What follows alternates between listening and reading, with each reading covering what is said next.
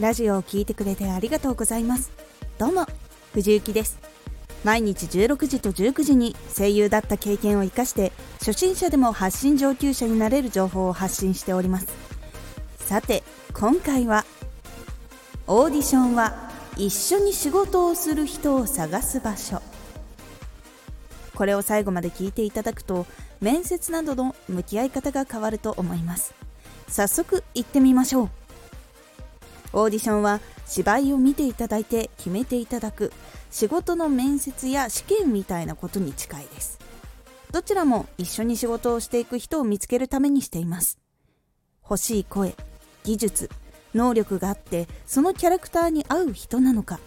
一緒に会社作品を世の中に届けてくれるのかななどいろいろな思いがあります。最初は選ばれる側かもしれませんが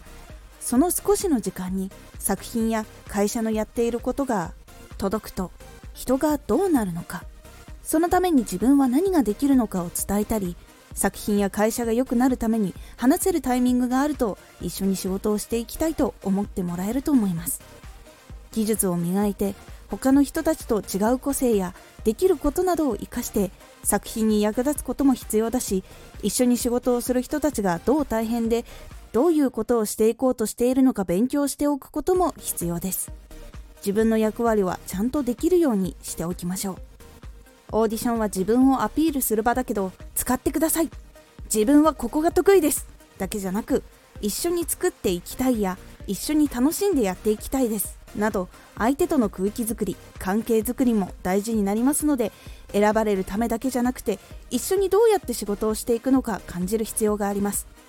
そのことを伝えることであとは需要と供給が合致したら一緒にお仕事につながっていったり他の仕事のところでつながっていくので大事に技術も磨いていきつつ一緒に仕事をしていく人たちのことも考えましょう。いかがだったでしょうか？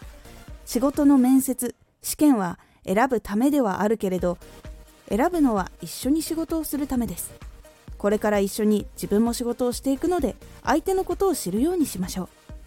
このラジオでは毎日16時と19時に声優だった経験を生かして初心者でも発信上級者になれる情報を発信していますのでフォローしてお待ちください。